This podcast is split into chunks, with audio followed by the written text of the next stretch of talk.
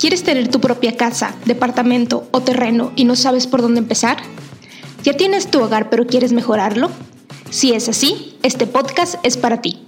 Yo soy Verónica Monsiváis y esto es Queremos Casa, el lugar donde hablaremos de todo lo relacionado con tu patrimonio. Bienvenido. Bienvenidos a un nuevo episodio del podcast Queremos Casa. En esta ocasión les voy a platicar acerca de algunos cambios recientes del Infonavit, la reforma que se anunció, dudas, cómo aplica, qué sigue, qué hay que esperar y todo eso vamos a estar platicando hoy. Pero antes de adentrarnos en el tema, les comento que en nuestro perfil de Instagram, eh, arroba queremos casa, nos encuentran así, hay un giveaway activo para ganarse un lugar para ti y una persona más, tu pareja o un amigo, con quien sea que quieras comprar propiedad para eh, nuestro taller del próximo 20 de febrero sobre cómo comprar y casa, ¿no? Donde ahí les explico la metodología de 10 pasos que utilizamos tanto en la primera como en la segunda casa para cómo comprarla y liquidarla rápido. Eh, también, si quieren inscribirse al taller, no participaron en el giveaway o si pasado el giveaway quieren participar, quieren inscribirse, pues también ya hay inscripciones abiertas para este sábado 20 de febrero, que es el taller a las 10 de la mañana vía virtual. Y ahí en nuestro perfil de Instagram pueden encontrar toda la información. Entonces, sin más por el momento, nos arrancamos con el tema.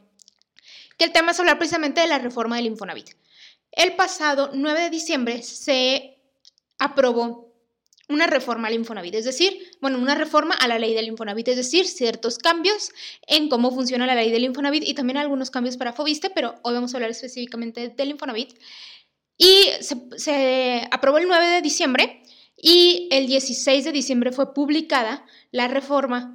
Pero si ustedes lo buscan y lo, leen, van a ver que no hay mucho detalle, o sea, solo dicen lo que, lo que se puede hacer, pero no dice más, oye, cómo lo hago y todo, porque a partir de que se publica esa reforma en el Diario Oficial de la Federación, las instituciones como el Infonavit y el Fobistes tienen 120 días para publicar, por así decirlo, las reglas del juego, ¿no? Las reglas de esta reforma, el cómo podemos acceder a eso. Entonces, hoy les voy a platicar de qué es lo que en teoría se va a lograr con esta reforma y yo les voy a ir comentando como mi pues mi análisis, vamos a decirlo así, o mis dudas al respecto de cada punto. ¿Para qué? Para que cuando ya se publiquen las, estas reglas, que va a ser en abril, y obviamente las voy a analizar y las voy a platicar con ustedes, pues ya hayamos hecho como un análisis previo de qué es lo que nos preocupa o nos interesa específicamente en este tema, ¿ok? Entonces, bueno, y la voy a leer tal cual de qué es lo que se busca, que se contemplan algunos puntos en específico. La primera de ellas es ampliar las posibilidades de los acreditados, es decir, de los trabajadores, al permitir el, usar el crédito para la compra de terrenos. Esto es algo que el Infonavit hoy no permite. No puedes comprar con tu crédito Infonavit un terreno. Simplemente puedes comprar o casa nueva o casa usada o segunda casa o el Mejoravit, ¿no? Que es para mejorar tu vivienda pero no puedes comprar un terreno. Entonces, esta sería una muy buena alternativa. Eh, hoy los bancos, si lo permiten, ciertos bancos, no todos, y te permiten eh, em, comprarlo, o sea, tener el, crédito aunque no tengas todavía el terreno, así una serie de, de, cosas hay ahí que contemplar, pero ya hay cada vez más bancos que dan esta alternativa y el Infonavit no la da. ¿Qué es lo que me preocupa aquí? Obviamente la tasa de interés porque eh, si bien es cierto los seguros del Infonavit son muy económicos, hay ciertos apoyos de desempleo y todo, pues la tasa de interés que el Infonavit ha estado manejando eh, pues es un poco alta, ¿no? Entonces, bueno, ahí sería como mi primera preocupación. Segundo punto de lo que se prevé que logre esta reforma es definir de manera explícita en la ley la autoproducción como posibilidad de destino de los créditos otorgados. Es decir, lo que yo entiendo con esto, por más que he estado buscando y todo, pues la construcción de tu casa, o sea, cómo vas a ya con el terreno construir tu casa y ver cuáles son las reglas para tu producir tu vivienda. Entonces, bueno, aquí habría que ver igual las tasas de interés, las reglas de que si tuviste que haber comprado, bueno, sacado un crédito con ellos también para el terreno, cómo funciona exactamente, pero bueno, ya es más enfocado a construcción.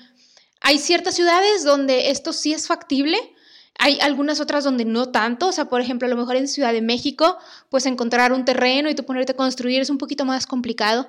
En Monterrey todavía hay, o sea, todavía, hay ciertos espacios para hacerlo, pero la realidad es que cada vez son menos, cada vez pues hay más constructoras que, que pues ya te proveen la casa completa o en proceso de, ¿no? O departamentos en preventa y todo.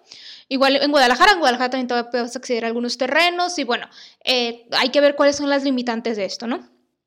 El tercer punto, creación de la línea 6 destinada para el refinanciamiento de créditos adquiridos con otra institución financiera. La estoy leyendo tal cual, ¿eh? Entonces es, a ver, ¿cómo podríamos refinanciar créditos adquiridos con otra institución? Vamos a suponer que yo saqué una casa con el banco, me imagino que pudiera ser así, banco, y luego le digo al Infonavit que me la refinancie. Ah, hay que ver qué tanto conviene. ¿Por qué? Porque ah, típicamente los bancos te dan una mejor tasa de interés que el banco. Eso es como lo típicamente, ¿no?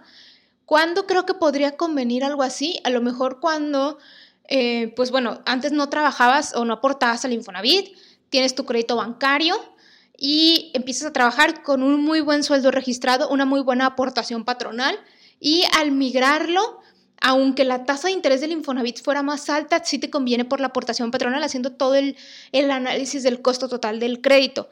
Habría que verlo porque pues la tasa de interés del Infonavit es más alta.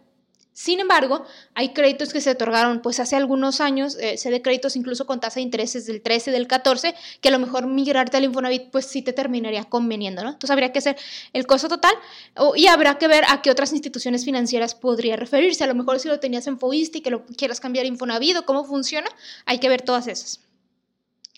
Em, cuatro, establecer en la ley el derecho al trabajador de recibir el crédito de manera directa sin intermediarios. Esto es en lo que yo tengo más duda porque no entiendo exactamente a qué se refiere con intermediarios.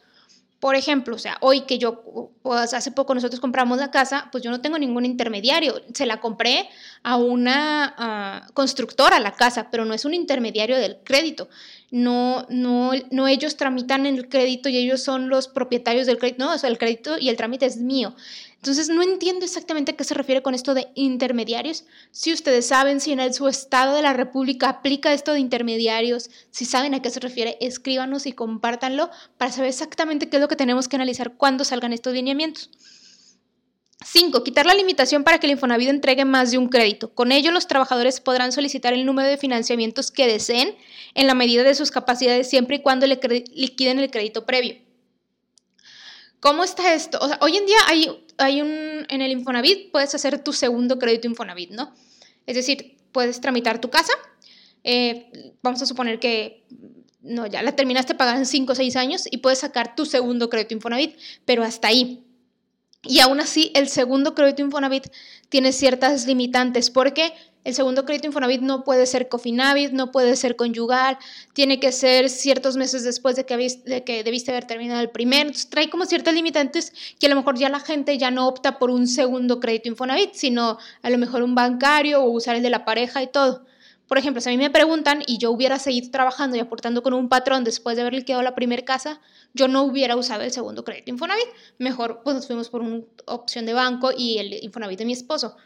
Pero es porque no nos convenía tanto. Entonces habrá que ver a qué se refiere exactamente esto cómo puedes ir manejando como varios, o sea, terminar uno y seguir con otro para la gente que le conviene, que a lo mejor compra, no sé, tiene una muy buena aportación patronal y compra propiedades más pequeñas, las va liquidando y luego va por otra y por otra, pudiera ser, habrá que ver las limitantes.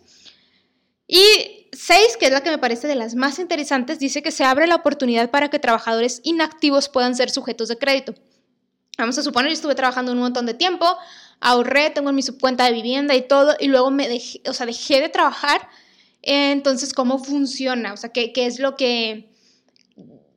¿Qué, puedo hacer? Y pues lo que aquí dice es que vas a poder tramitar un crédito con el Infonavit. En otros lados he leído que más bien lo que puedes hacer es usar tu subcuenta de vivienda. Eso también estaría súper interesante. O sea, solo usar tu subcuenta de vivienda y no tener que, que tener un crédito con el Infonavit. Eh, eso estaría muy bien, que hoy en día el FOBIS te lo permite, por ejemplo. Entonces, eh, eh, habrá que ver esa, esa, esa, opción de cómo funciona específicamente eso cuando ya no tienes relación laboral, si es tramitar el crédito o poder sacar tu subcuenta de vivienda. Si no saben exactamente lo que es la subcuenta de vivienda, tenemos por ahí un capítulo que habla de eso un poquito más atrás, creo que es el capítulo 6, si no me equivoco, por ahí deben andar. Entonces, denle una checada y ahí les explico a detalle lo que es la subcuenta de vivienda.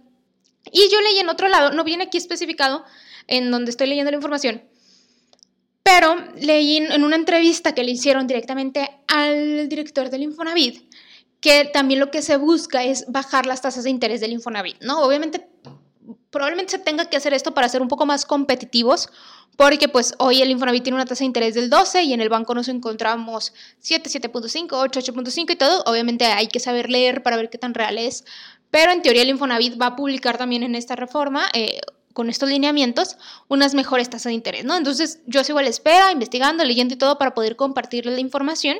Ya que salga lo voy a platicar con ustedes, obviamente plantearles y todo pues, lo, que, lo que está diciendo el Infonavit. Pero yo tengo la firme creencia de que con el Infonavit no lo sabes hasta que alguien lo usa, eh, hasta que alguien te puede contar su experiencia. O sea, sí, sí puedes leer un lineamiento, un proceso y todo, pero cada caso es distinto y, mientras más platico con ustedes a través de Instagram, me llegan sus mensajes, sus testimonios, más lo confirmo, porque es, oye, yo hice esto, pero mira, yo lo hice así, así, así, así. Oye, yo hice esto, pero mira, fue por este lado. Hay muchas maneras de llegar a, una misma, a un mismo resultado, que pues en este caso es comprar la casa o adquirir tu casa, pero hay muchos procesos, el Infonavit te dice muchas cosas, entonces, bueno, pues es lo que, de, los que de lo que les quería platicar el día de hoy. Eh, si tienen más información sobre el Infonavit, si dicen, oye, yo trabajo en el Infonavit y tengo información, pues cuéntenme, les platíquenme o díganme a quién entrevistamos. Estoy buscando a alguien que sea, especialista en Fobiste. Ya le escribí a la gente directamente del Fobiste y me dijeron que revisara su página, eh, básicamente. Entonces, quiero un especialista de Fobiste. Si conocen a alguien, saben de alguien, cuéntenme para entrevistarlo. Entonces, bueno, este es el capítulo de semana. Si tienen alguna sugerencia, tema, algún tema que quieren que aborde, por favor escríbanmelo a través de nuestro Instagram y bueno, ahí les estaré contestando. Muchas gracias y que tengan una muy buena semana.